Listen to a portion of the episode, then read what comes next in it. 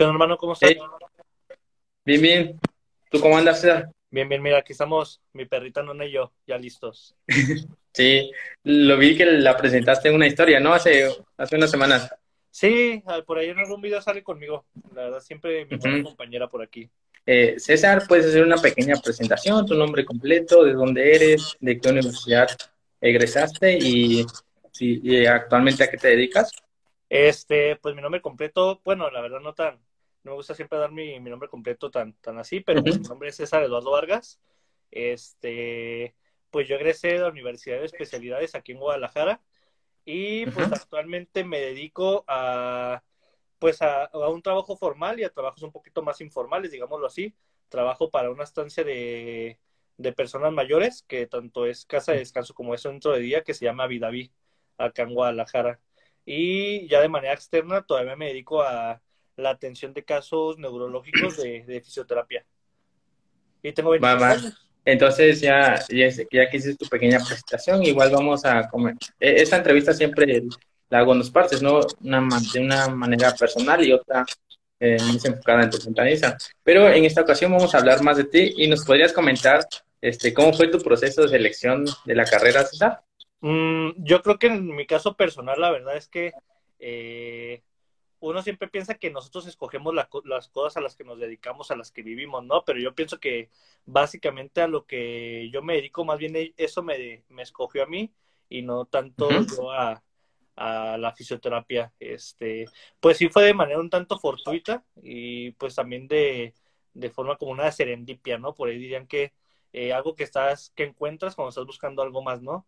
Y pues la verdad es que la carrera desde el día uno, pues siento que como todos tenemos nuestras dudas cuando no sabemos del todo a lo que nos vamos a dedicar, pero creo que en el transcurso de, del tiempo cuando fui estudiante, creo que siempre eh, me enamoró, me llenó y pues es algo que sí entregaría mi vida a, a ello, ¿no? Entonces, eh, pues la verdad sí fue algo fortuito el cómo yo me encontré con esta profesión, pero que sí es una elección que sí volvería a repetir si volviera a nacer, sinceramente.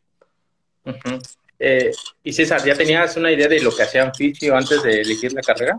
Eh, fui futbolista algún tiempo, este, y entonces, pues también como yo fui de, este, de posiciones defensivas y que eran de mucho contacto y todo esto, la verdad es que sí hubo varias veces en las que estuve lesionado y en las que me sometí a, a Ujú. rehabilitación, pues que no es lo que a lo mejor ahorita yo tengo como concepto de fisioterapia, pero ya tenía una idea más o menos a lo que eh, iba a comenzar a estudiar, ¿no? Que el típico, no sé, técnicas novedosas que uno se, se puede encontrar por internet, como kinesiotape, como otras técnicas que a lo mejor no tienen tanta, eh, digamos, evidencia, que es el, una de las polémicas que mucho se han manejado por aquí, pero pues antes de entrar a la carrera ya tengo una idea, más bien por mis experiencias de, de lesión, ¿no?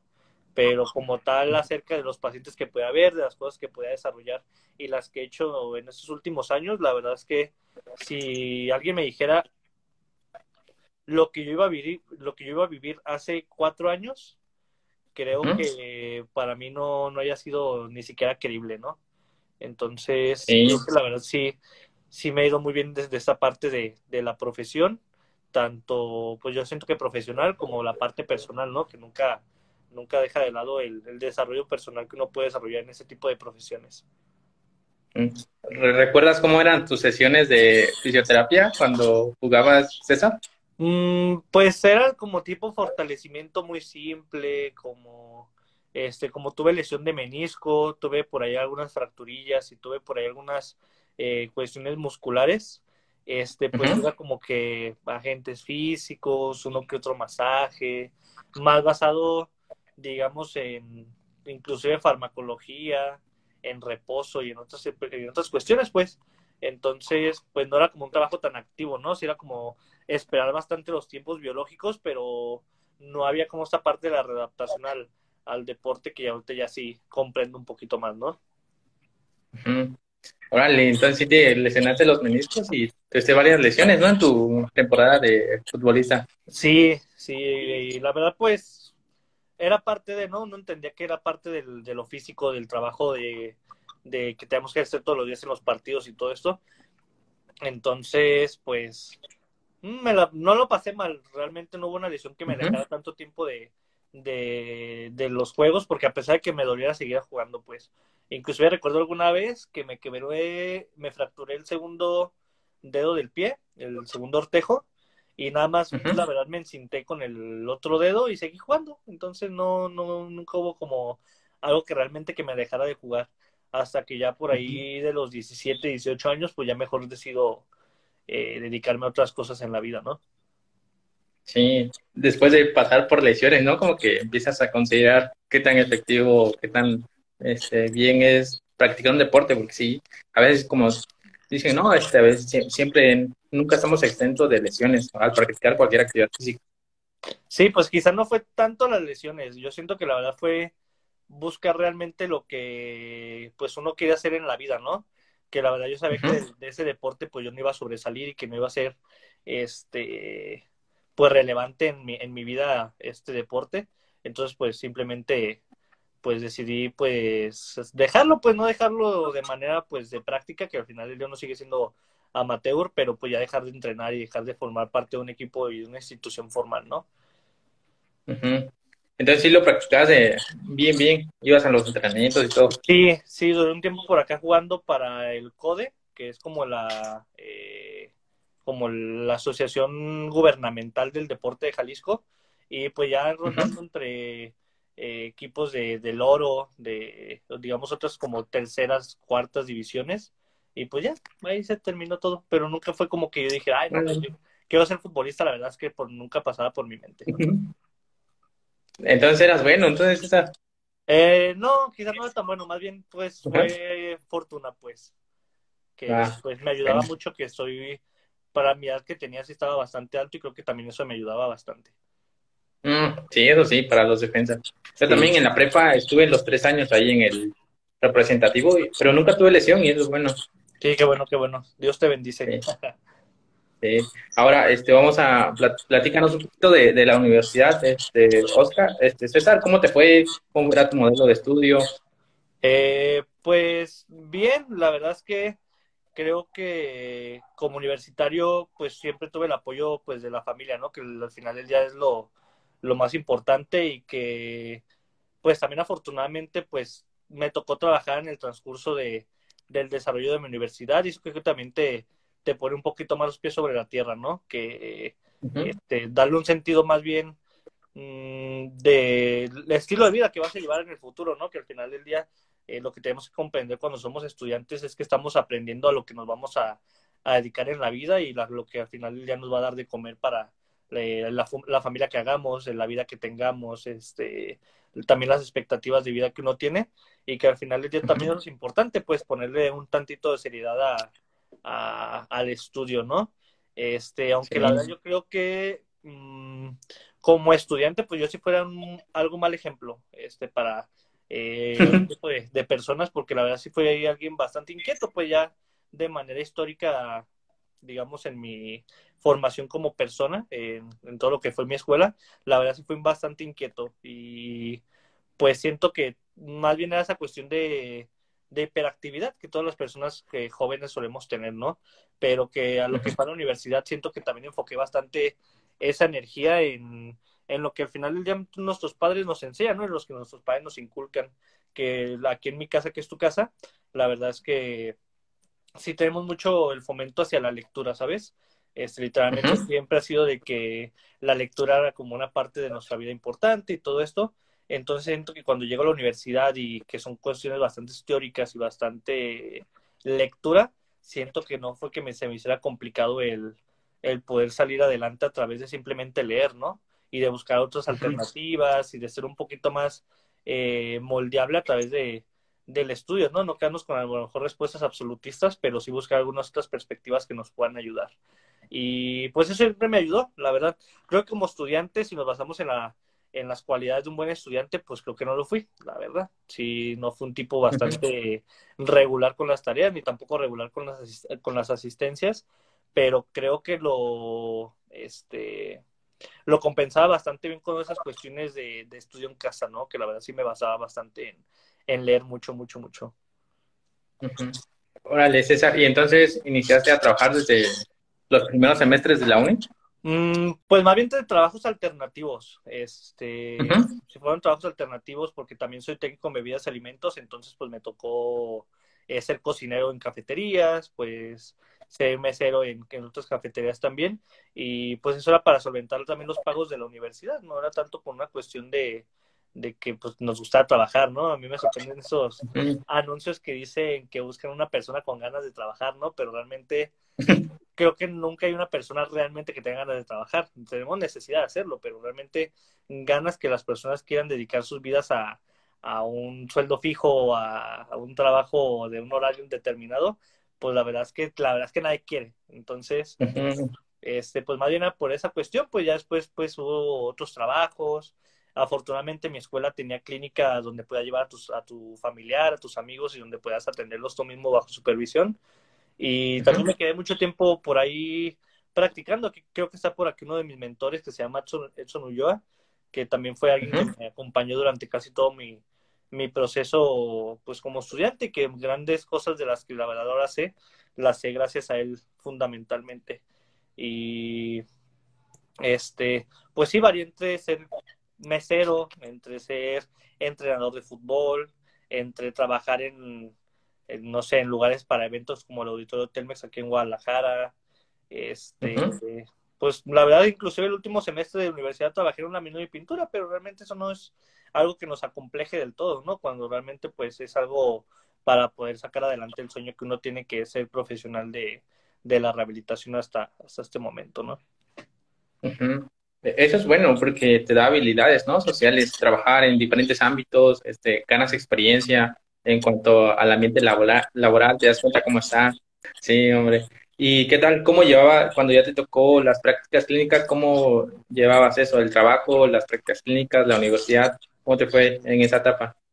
la verdad es que afortunadamente te digo, mis papás pues sí dejaron, eh, creo que todo lo que ellos pudieron y inclusive yo creo que más de los que de lo que debieran pues por la verdad por mi formación sabes entonces cuando llega este tiempo en el que pues uno se dedica íntegramente a las prácticas que llegas a tu casa no sé 10 11 de la noche y que pues la verdad se vuelve una vida pesada.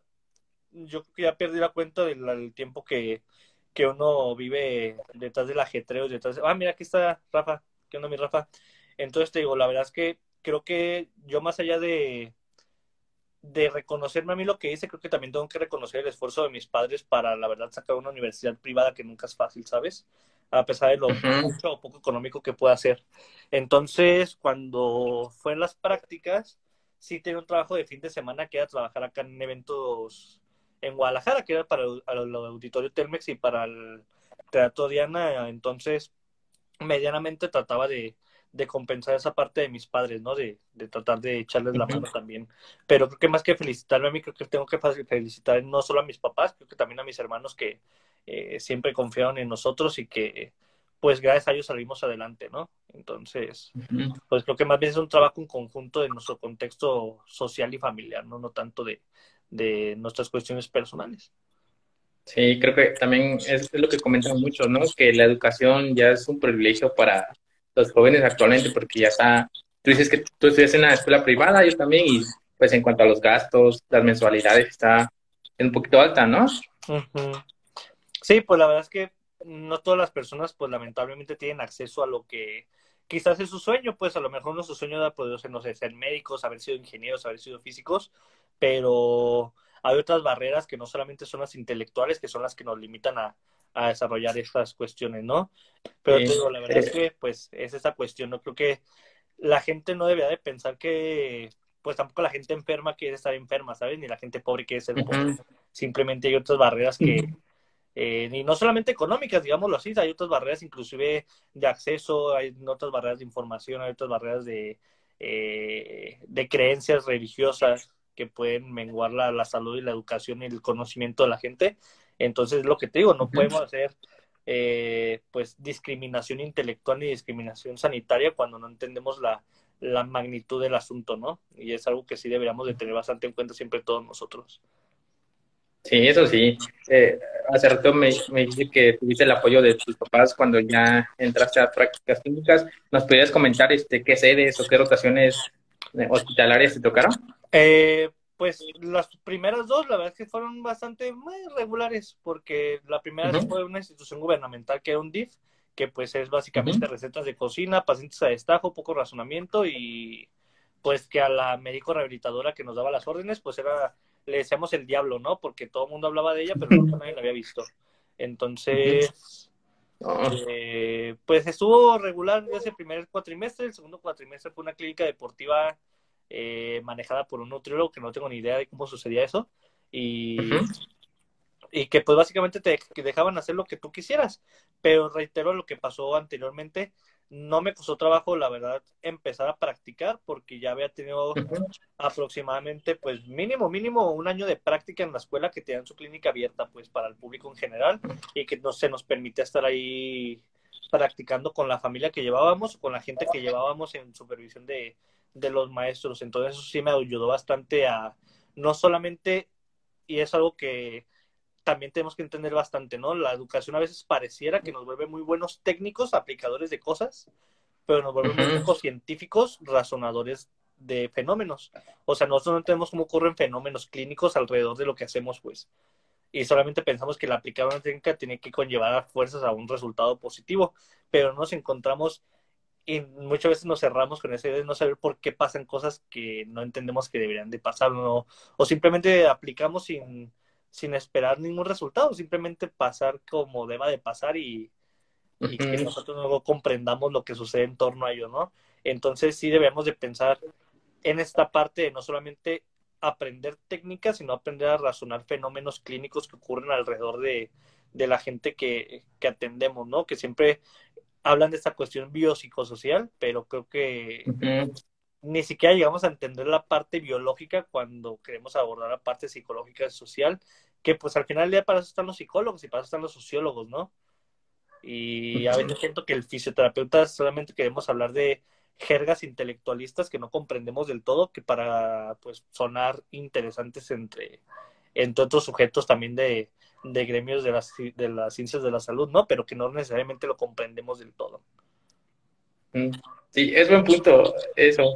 Porque recuerdo que cuando llegamos a quinto semestre tuvimos este, eh, una materia de lesiones musculoesqueléticas y llegó un médico en reputación y nos dijo, no, antes de aplicar cualquier agente técnica, empiecen a leer historia natural de cada una de las fotografías y entonces ahí verán cuál funciona y cuál no. Entonces eh, empezamos ahí como que poquito más de criterio, más investigación de artículos científicos y eso.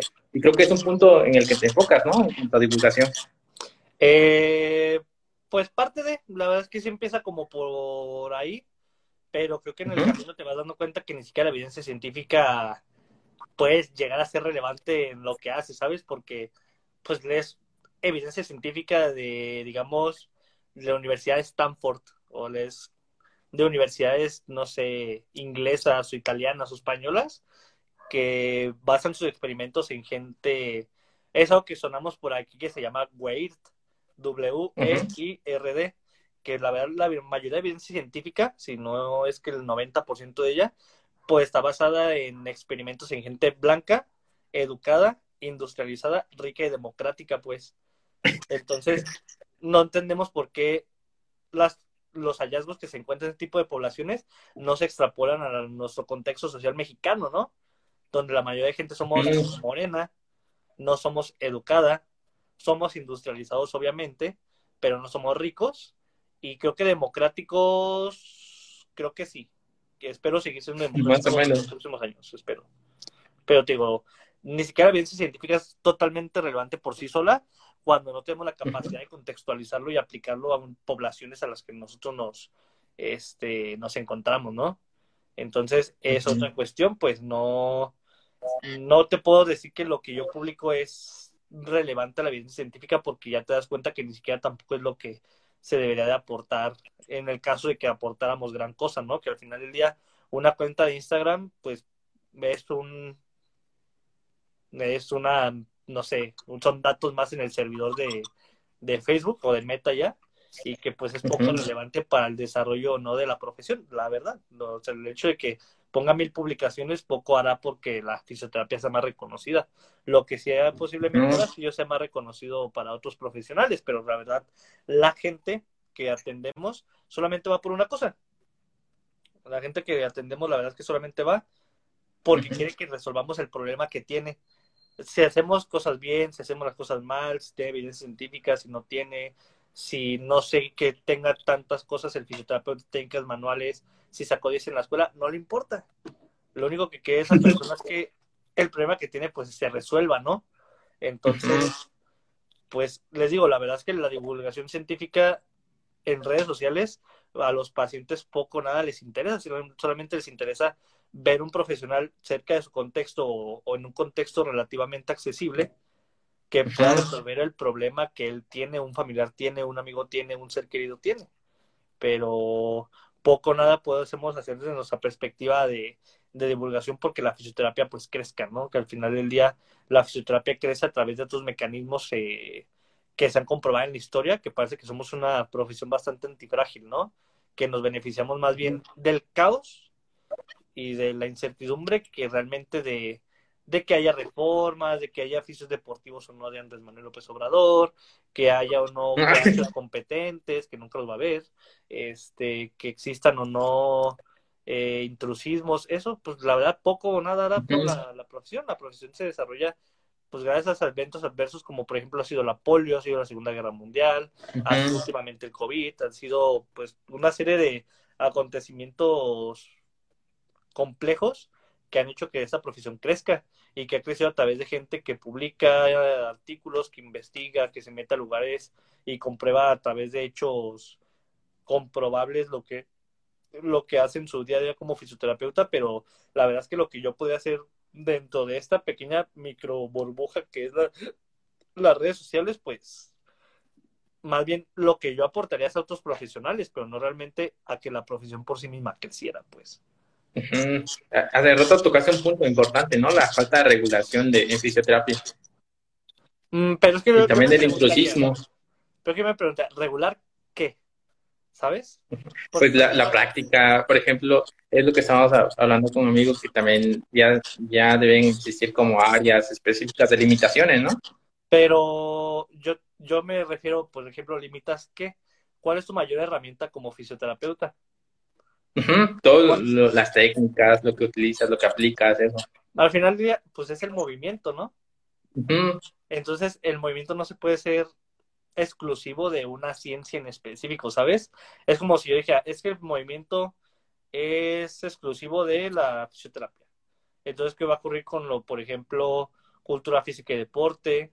¿Qué va a ocurrir con entrenadores de gimnasio que a lo mejor son empíricos, pero eso no tiene nada que ver con que sean malos, pues, ¿sabes? Es lo mismo que decimos, a lo mejor ellos no tuvieron para una universidad de paga, pero tuvieron para un certificado que les da trabajo, ¿sabes?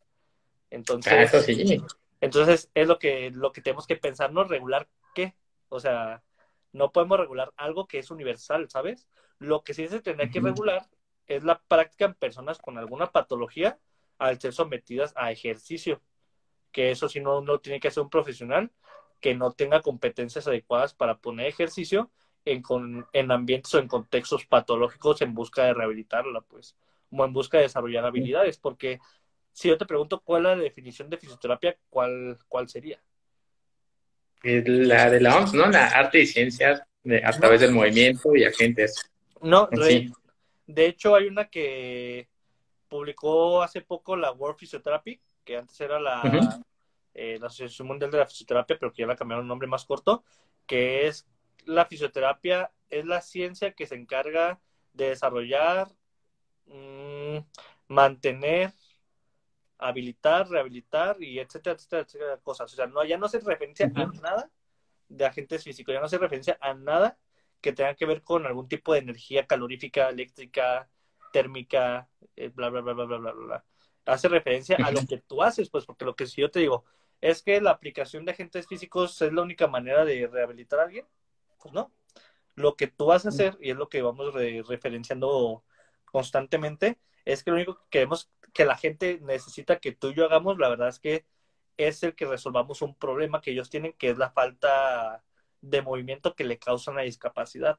Porque tú puedes tener una falta de movimiento y no tener ningún tipo de discapacidad, pero las personas que regularmente nos buscan, nos buscan porque tienen algún tipo de cuestión o de fenómeno, eh, digamos, este, en mi caso neurológico, que impide que él pueda desarrollar sus actividades de la vida diaria y sus actividades familiares, lúdicas, este, laborales, etcétera, etcétera, pues, pero no tiene nada que ver con el cómo lo hago, sino el, el qué es lo que yo hago, que lo que hace la OMS, es decir, con qué lo haces pero lo que dice la Work Physiotherapy es qué es lo que haces, pues, al final del día, y que eso es lo que tenemos que entender muchísimo antes de nosotros tratar de comprender si la fisioterapia es una ciencia, si es un arte, o etcétera, etcétera, que eso no tiene ningún tipo de, de sentido si no resolvemos lo que se supone que tenemos que resolver, ¿no? ¿Y, y cuándo, cuándo, lo publicaron? Así. Uh, tiene como desde el 2014. A ver, vamos, lo voy a checar. Y ahora, bueno, ya, ya, que vamos a regresar un poquito a la estructura de la entrevista, ya comentaste tus prácticas clínicas, y, igual cómo fue tu año de servicio social o cómo fue, cómo lo hacían en la universidad, César. Mm, pues que el servicio social siempre se rifa por, por promedio, pues. Entonces, pues sí estuve dentro de los mejorcitos promedios hasta eso, sí me tocó escoger plaza y me tocó, pues la verdad no todos los servicios sociales son relacionados a, pues a lo que hacemos, la verdad, y me tocó pues ser básicamente un godín en, en, el gobierno, ¿no? Así que pues fue eso, pues, no nada relacionado a lo que hacía. ¿Y si te aventaste el año de servicio o cuántos, cuántas eh, horas pues, tenías que cubrir? Pues se partió por el COVID. Mm. Se partió por el COVID, entonces pues, este, pues, como yo me atrasé un año para hacer el servicio social porque pues en cuanto salgo pues me invitan a, dar conferencia en el Congreso de IPET, en el Orques, ahí en 2019 a, a Ciudad de México. Entonces se corta mi, este, mi servicio social y simplemente pues se cortó por el COVID y ya hubo otro tipo de actividades este, que hicimos desde casa, pero realmente poco nada de rehabilitación, simplemente cuestiones administrativas del gobierno. ¿Y qué tal? ¿Cómo fue tu experiencia en ese año de congresos, César? Mm, bien, te digo, la verdad es que creo que soy bastante afortunado de que regularmente se me invite a, platicar y a comentar lo que, lo que hago, a lo que conozco y lo que sé con otras personas, que al final del día creo que no soy alguien que aún para poder platicar acerca de, de, cuestiones tan profesionales, ¿no? Pero siempre se agradece el hecho de que te tengan en cuenta para, para platicar de ello, pero la verdad que siempre que se me ha invitado, creo que nunca se te quita eh, el nervio, nunca se te quita la emoción de poder compartir a, a, otras personas y que lo que dices y lo que haces pues pueda ser relevante para la mejora de la vida de, de otras personas que tienen algún tipo de problema eh, funcional, ¿no? Entonces, te digo, siempre tomarlo con bastante responsabilidad, pues si eres capaz de...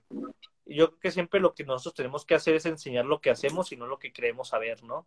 Que a veces podemos creer saber acerca de neuro, pero la única manera de saber neuro realmente, pues es atendiendo neuro, ¿no?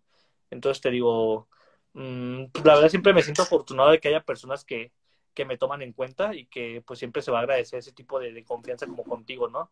Eh, que se nos abra el espacio para estar aquí y que nos puedan dar un poquito de, charla abierta para platicar acerca de lo que somos y lo más que lo que hacemos acerca de lo que somos, ¿no? Porque creo que solamente podemos hacer las cosas que somos y las cosas que podemos que damos es porque es lo que somos nosotros, ¿no? Entonces, creo que siempre es importante dejar eso claro, pues no puedo ser un buen profesionista sin antes ser una buena persona. Entonces, siempre va a ser nuestro mejor currículum el hecho de, ser buena persona no solamente con los pacientes, sino que también primordialmente con los colegas que te tienen confianza, ¿no? ¿Y, cuál fue el enfoque de los temas en los congresos, César? Eh, cuando fui a, a Orquest, este, yo estaba haciendo una aplicación para expedientes clínicos en fisioterapia, que ya no fuera un enfoque patológico, sino funcional. La verdad es que muchas de las dudas que tenemos nosotros como fisioterapeutas es qué es lo que diagnosticamos, ¿no? Y que para eso están los Patterns of Practice eh, de la APTA, que más o menos dictan qué es lo que nosotros debemos de diagnosticar. Tú, tú no diagnosticas como tal el derrame cerebral, pero sí puedes diagnosticar las secuelas, eh, digamos, funcionales que ocurren alrededor de, de, ese tipo de fenómenos, ¿no? Entonces, digo, lo que yo fui a, a presentar a Orquest, pues básicamente fue el desarrollo de mi aplicación, cuáles serán los alcances de, de mi aplicación, el enfoque que podemos tener en, el desarrollo de la misma, pero que se quedó como pues simplemente una idea que por ahí debe estar todo, incluso los bocetos y los este, ¿cómo se llaman? Los, la programación, digamos, básica, ¿no? De, la aplicación, pero que, pues fue interesante, fue una bonita experiencia y, y estuvo bastante padre también este, dar plática por ahí en uno de los congresos más grandes del país. Y pues han sido varias este, en línea, presenciales aquí en Guadalajara y pues próximamente salidas aquí dentro del país que vamos a tener.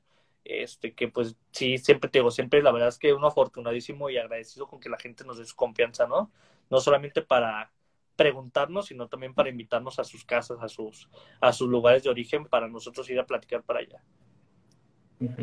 Y creo que tienes esa habilidad, ¿no? De comunicar ideas, exponer, se te da pues creo. sí, sí, Bueno, ah. sí, ahora este, ya que terminaste la uni, este, te hice tu año de congresos, y fuiste a servicio social, y después, ¿cuál fue tu modelo de trabajo, César? Eh, pues básicamente, pues atención domiciliaria, este, domiciliaria e intrahospitalaria, porque pues ya después de, de mis prácticas que tuve en intrahospitalario, pues ya te certificas en los típicos certificados de fisioterapia hospitalaria, que ventilación mecánica y que pues todo ese tipo de este pues de formaciones que van más enfocadas como áreas críticas, ¿no? Y pues sí, básicamente pues sí ha sido mi modelo de trabajo hasta este año que, que comenzó, que ya tuve un trabajo más formal, digámoslo así, en la en el, en el asilo. Este, minutos. Este, en el asilo que pues sí ha cambiado un poquito la, perspectiva de, la vida, ¿no? Y te digo, pues la verdad básicamente era domiciliario, porque la verdad todos mis pacientes neuro pues era difícil que tuvieran pues vuelta a la clínica, ¿no? O sea, sí es difícil para una persona neurológica y pues que el tratamiento se basa íntegramente en terapia, en trabajo en casa y pues el hospitalario que siempre es complejo y que también es algo bastante duro de, de, digerir bastante cuando pasan cosas adversas, ¿no? Que al final del día creo que la gente piensa en una dicotomía, ¿no? En que vive o muere, pero creo que más que una dicotomía, pues sí es un, es un crisol de que podemos seguir vivos, pero con qué calidad de vida, qué calidad de movimiento, qué calidad de, eh, de psicología, qué calidad de mil cosas que pasan alrededor de, del enfermo crítico, ¿no? Entonces tenemos que pensar más allá de simplemente lo dejo, lo hago vivir, lo hago morir, ¿no? Más bien es pensar en cómo lo voy a hacer vivir o cómo puede morir inclusive dignamente, ¿no? Que también eso es un derecho fundamental para todos nosotros. ¿Y, ¿Y, qué tal, cómo te fue en tu experiencia así, en el área hospitalaria, César? Bien, bien, la verdad es que pues el hecho de este, siempre tener acercamiento directo con los médicos intensivistas, con los neurocirujanos, eh, con inclusive medicina interna, con todo el personal de enfermería que está ahí al borde del cañón, siempre haciendo lo mejor para el cuidado del paciente, creo que también ser bastante prudente con tu toma de decisiones clínicas dentro de ese tipo de contextos, sí es fundamental para que puedas hacer un trabajo, eh, no me gusta decir bueno ni malo, porque al final del día o eres competente o eres incompetente para lo que haces, ¿no? Y la perspectiva de lo bueno y lo malo tiene que basarse en la comparación, ¿no? Eh, soy más bueno, soy bueno porque soy menos malo que algo malo, ¿no? Y soy malo porque soy menos bueno que algo bueno. Entonces, más bien creo que hay que saber tomar decisiones clínicas con lo que se tiene y con lo que se debe hacer, no lo que tú quisieras que fuera, sino con lo que debes hacer fundamentalmente, ¿no? Entonces, estuviste en UCI. Ajá. Regularmente también aún de manera esporádica llego a, atender por allá. Pero, pues, digamos, ya mi, mi mente y mis esfuerzos están puestos en un tipo de, eh, pues, situaciones de la vida, ¿no? Este, creo que cuando te das cuenta que el trabajo tampoco lo es todo y que hay cosas más buenas en la vida como tu familia, como tu, no sé, tu pareja también, que es un fundamentalismo en esta vida, como pues simplemente sentirte pleno y satisfecho como humano, es algo que es importantísimo para todos y que creo que todos deberían de, de tener en cuenta, ¿no? No todo ser exitoso, sino que también sentirte pleno con lo que tienes como tus amigos, como tu novia, como tu familia, como todo. Entonces, este, no todos trabajar y creo que solamente nuestro trabajo es un medio para obtener un fin que es una vida eh, que nos gustase vivir, ¿no? Entonces, este, pues de maneras por ahí voy, pero la verdad es que ahorita mis esfuerzos están más centrados en escribir, en en ser una persona un poquito más intelectual, un poquito más, digamos, inteligente, pues saber un poquito más de la vida. creo que todavía soy un niño, eh, no, no mimado, pero sigo siendo un niño, la verdad, y que al final del día quiero que la exposición a ese tipo de cosas que me da mi práctica clínica, pues me hagan eh, poder escribir acerca de ello, ¿no? Sí, en la videollamada también me comentabas, ¿no? Que salías temprano a tu casa y ya llegabas en la noche. Y en este caso hay que encontrar un equilibrio, ¿no? En el trabajo, en las actividades recreativas. Y me pasó lo mismo a, a, principio de año, César, porque tenía dos trabajos, venía al consultorio. Ah, también estaba comentando, ¿no? Eso de que debemos encontrar un equilibrio entre todas las actividades y trabajos que tenemos. Porque si al final te desgastas y pues debes cuidar también tu salud en este caso yo, también tengo una pregunta, ¿qué es equilibrio, no? Porque al final del día, eh, pues todo lo que uno quiere hacer en la vida, pues requiere un esfuerzo y que implica un desequilibrio en otras cosas, ¿sabes?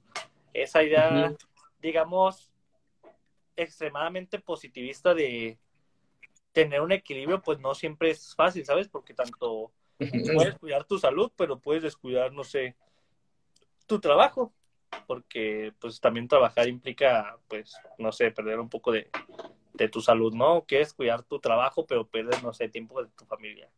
Quieres cuidar tu familia, pero pierdes tiempo de lectura. Sí, eso sí, porque hay que tener en cuenta todas las actividades que se hacen el día. Sí, hermano, la verdad que sí. Entonces, pues, equilibrio, la verdad es que es aspirar a algo inexistente, la verdad es que no es posible. O sea, ya desde el primer momento en el que uno se torna de la salud, tienes que pensar en que no hay equilibrio. O es dar el máximo todos los días, o es, la verdad, simplemente estar ahí, esperar a ver qué pasa y, y pues es también conformarte con lo que con lo que sucede, ¿no? Y el hecho de que tú pienses de que trabajas lo necesario para que te vaya bien, pues también no existe la meritocracia. Entonces, pues simplemente es vivir lo que nos toca sí, eso es... adelante a través de lo que hacemos. Sí, eso de la meritocracia también es un, es un tema interesante. Luego veo videos de análisis y todo eso.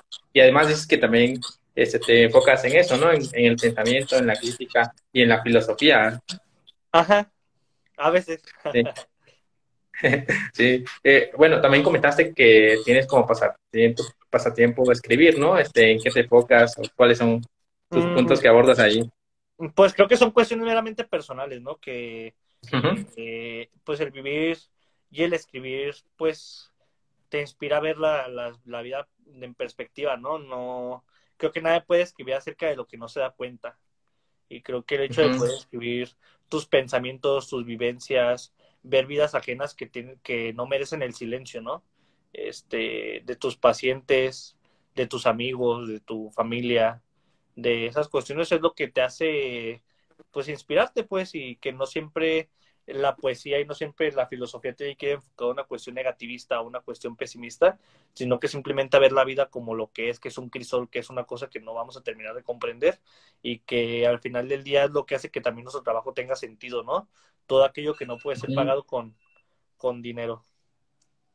Sí, creo, que me dice una idea, ¿no? De plasmar tus pensamientos, ideas, hasta sentimientos, escribir. Y apenas estaba leyendo el diario de Ana Frank y pues como que te da una idea, ¿no? De todo lo que puedes hacer escribiendo. Sí, sí, sí. Ahora, este, sé que en la videollamada también comentamos que tenía, que antes, hace un año dabas clases, ¿no? Este, ¿Nos podrías comentar cómo fue tu experiencia siendo docente? Eh, pues creo que también como docente creo que le faltaría el respeto a bastantes eh, colegas que por aquí son excelentes profesores y que pues creo que podrían hacer cosas inclusive más interesantes que, lo que yo llegué a hacer en mi experiencia como profesor, ¿no? Creo que mi perspectiva siempre como profesor no fue, digamos, ser un teórico complejo, sino más bien ser un solucionador de dudas, ¿no? Que al final del día se tiene que comprender que el paciente no es una respuesta múltiple, sino que es una respuesta abierta y que puede ser compleja en comparación a dos mismas patologías, pero en dos diferentes personas, ¿no? Entonces, este, creo que como docente creo que fui bueno desde la parte clínica, pero creo que desde la parte meramente administrativa, desde la parte, pues digamos, de que lo que es un docente de, de veras de las planeaciones y de esas cosas, creo que no fui un profesional tan, tan excepcional, digámoslo así, ¿no? Entonces creo que más bien yo me considero un buen clínico, más no creo que sea un buen, un buen maestro, sinceramente. Y que simplemente puedo hablar de lo que hago y de lo que he hecho y no tanto acerca de lo que creo saber o de los supuestos que puedo decirles a mis alumnos, ¿no? Creo que el darles supuestos también sería agraviar al futuro de sus pensamientos, ¿no? Creo que más bien darle esa capacidad a los alumnos de que puedan tener plasticidad cognitiva, que la plasticidad cognitiva básicamente pues se refiere a, saber adaptarse a los escenarios. Creo que es algo que traté de plasmar en todos mis alumnos, ¿no? Pero que, pues sinceramente yo aplaudo más el trabajo de otro tipo de profesionales que, que se matan por dar clases, pero que en el transcurso de lo que yo también daba clases, creo que también no, nunca logré por adaptarme del todo al modelo de, de la propia universidad, pues por cuestiones de la, del trabajo con pacientes, pues la verdad. Y es que la verdad que te absorbe demasiado tiempo poder dar clases buenas o dar clases complejas cuando también tienes otro tipo de, de situaciones alternas a tu vida, ¿no? Entonces, pues la verdad creo que mm, fue una experiencia bonita, me llevé también yo mucho acerca de, de los alumnos y todo, pero este creo que también este, debería de darle paso a otras personas con mayores capacidades para ser docente y quién sabe, ¿no? Volver en un futuro que tenga más cosas que explicar a las personas que no vengan un libro, ¿sabes? Que también es algo interesante que no todo lo podemos saber a tan corta edad. Pero sí, y ya, ya desde antes querías dar clases o cuando llegó la propuesta de trabajo la aceptaste nada más, así? Pues siempre me ha gustado explicar, siempre me ha gustado explicar acerca de lo que hago y todo esto entonces, pues cuando me llega la, invitación, yo ya había sido suplente alguna vez de, dar clases, pero ya de manera formal nunca. Mm. Entonces, pues dije, pues va, simplemente pues trabajaba desde casa, pandemia, no había mucho que hacer, pues entonces pues no, no lo vi tan mal. Ya cuando vienen las clases presenciales, la verdad es que duré poco de maestro por, por la verdad decidir y aventurarme en esas cuestiones de pues ser fisioterapeuta clínico, ¿no? No fisioterapeuta teórico. Sí, ¿y qué tal? ¿Cómo le haces las clases en línea? Bien, fíjate que conmigo no, no tenía problema. Pues la verdad es que creo que no hay que compararse con otro tipo de sujetos, pero creo que las diapositivas nunca han sido algo que me, que me impidan desarrollar mis ideas, ¿sabes? Simplemente un par de palabras claves, un esquema eh, para explicar y pues con eso puedes desarrollar tu clase cuando realmente sabes de lo que estás hablando, ¿no? Entonces digo, pues no, nunca las clases en línea fueron pesadas para mí, porque siempre di clases acerca de cosas que había hecho y de cosas que alguna vez puse en práctica y que no, no tuve ningún problema con ese tipo de situaciones. El problema es, y la verdad sí se tiene que decir, el problema es tener clases de cosas que nunca has hecho y de cosas que no comprendes. Y de cosas que se preguntan, la verdad, los muchachos acerca de, pues, dudas y que tú no sabes responderles porque nunca te has expuesto a ese tipo de escenarios. Entonces te digo, pues la verdad es que nunca me costó trabajo porque nunca acepté clases de cosas que yo no haya hecho en, la clínica, pero creo que también ese tipo de poner límites y no tratar de, ganar tanto dinero a expensas de cosas que no sabes, pues es algo que también me ayudó bastante, ¿no? Sí, además dabas tu experiencia clínica, ¿no? Es, es más chido. Ajá, estuvo, chido. Bueno, ahora sí, ya vamos a con la última pregunta, César, porque llevamos 45 minutos. Y esta es, ¿cuáles serían los consejos que le darías a los vicios que están iniciando? Mm.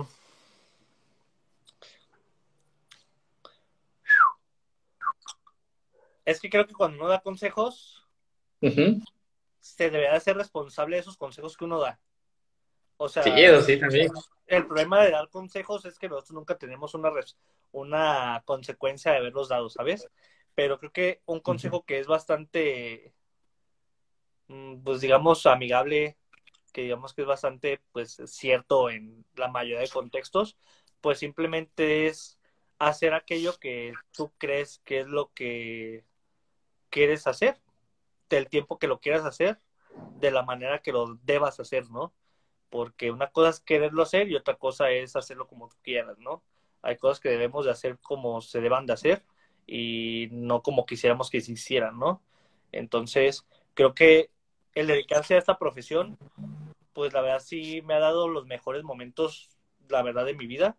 Creo que me ha dado las alegrías más grandes que he tenido jamás, pero que han sido a expensas de soportar lo insoportable, han sido a expensas de sufrir, ha sido a expensas de llorar, ha sido a expensas de alejarme de mi familia, ha sido a expensas de años y años de soledad, ¿no?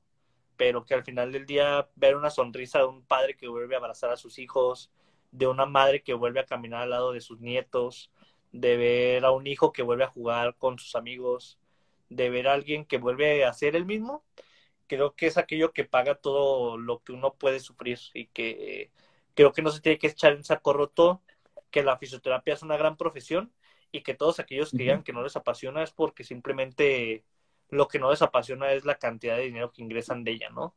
Pero que cuando logramos, y que te digo, es algo real y que algo que también todos tienen que pensar es que tienen que vivir de eso. Pero una cosa es vivir a expensas de la gente y otra cosa es vivir ayudando a la gente. Y que no se tiene que perder el hilo de decir, yo quisiera que ser ese profesional que atendiera a mi mamá. Yo quisiera ser ese profesional que atendiera a mi padre. Yo quisiera ser ese profesional que atendiera a la persona que yo más amo en esta vida. Y que no porque no tengamos la vida que deseemos, significa que tenemos que, pues, la verdad, con palabras que se ven, hacerse pendeja a la gente, pues. Y, y que la verdad, eso es lo que yo les puedo recomendar. Si están, eh, si están decididos a dar su vida por esto, a que la verdad es, una profesión que te da, porque te da, porque también pongámoslos perspectiva, ¿no? la Este, que no fue, que no había conocido a un obrero que trabaja 12 horas y que tiene que trasladarse dos horas de ida y dos horas de vuelta para ganar 500 pesos a la semana, que es lo que nosotros ganamos en una hora. Y toda la gente está diciendo que está mal, cuando solamente lo único que queremos, y que eso es a raíz de las redes sociales, queremos vivir vidas imposibles de despilfarro y de lujos a expensas de personas, de, la salud de la gente, ¿no? De los sueños de la gente, que al final de cualquier persona que hemos pasado una discapacidad, una lesión, créeme que el mayor sueño de esa persona en ese momento es salir adelante. Es volver a ser quien era, es ser lo que uno hacía y este y poder estar con su familia al final del día. es el mayor sueño de la gente y no tenemos que jugar con los sueños de la gente y hay límites en lo que hacemos. Hay límites en lo que somos también. Y no podemos transgredir eso haciéndole pensar a la gente que hacemos magia, ¿no? Pero digo, el mejor consejo que yo les podría dar simplemente es vivan y pues si esto les llena su corazón, si llena sus expectativas, si llena su alma, si los hace, aunque sean felices momentáneamente, durante el tiempo que ustedes decidan dedicarse a ello, pues creo que no hay mejor elección que tener una misión de vida en este mundo y dejar algo más que contaminación antes de irnos, ¿no? Estuvo chido tu consejo, César. Bueno, ya, ya con, esto terminamos la entrevista, también por el tiempo este, que tienes. Y bueno, ¿qué te pareció la dinámica? No, chida, bastante bien. Igual, entonces, eh, hasta aquí dejamos la, entrevista, César. Muchas gracias, amigo. Eh, te agradezco mucho por el espacio y pues espero que para la gente que lo vea, pues por lo menos se sienta representada con algunas de nuestras frases que pudimos expresar el día de hoy, que al final del día, pues no solamente tenemos que sentirnos representados, sino también reflexionar acerca de lo que pues estamos haciendo todos los días, ¿no? Eh, que siempre hay manera de mejorar, sí, y también hay manera de, de salir adelante a través de, lo que hacemos. Entonces, pues ojalá que le sirva más de alguna persona lo que hablamos el día de hoy y que pues esperamos que en futuras, eh, pues, ¿cómo se dice? Exhibiciones, pues podamos estar eh, compartiendo más con ustedes. Pero siempre es un placer, amigo, y muchas gracias por el espacio. Sale, nos vemos, César. Cuídate, amigo, que estés muy bien.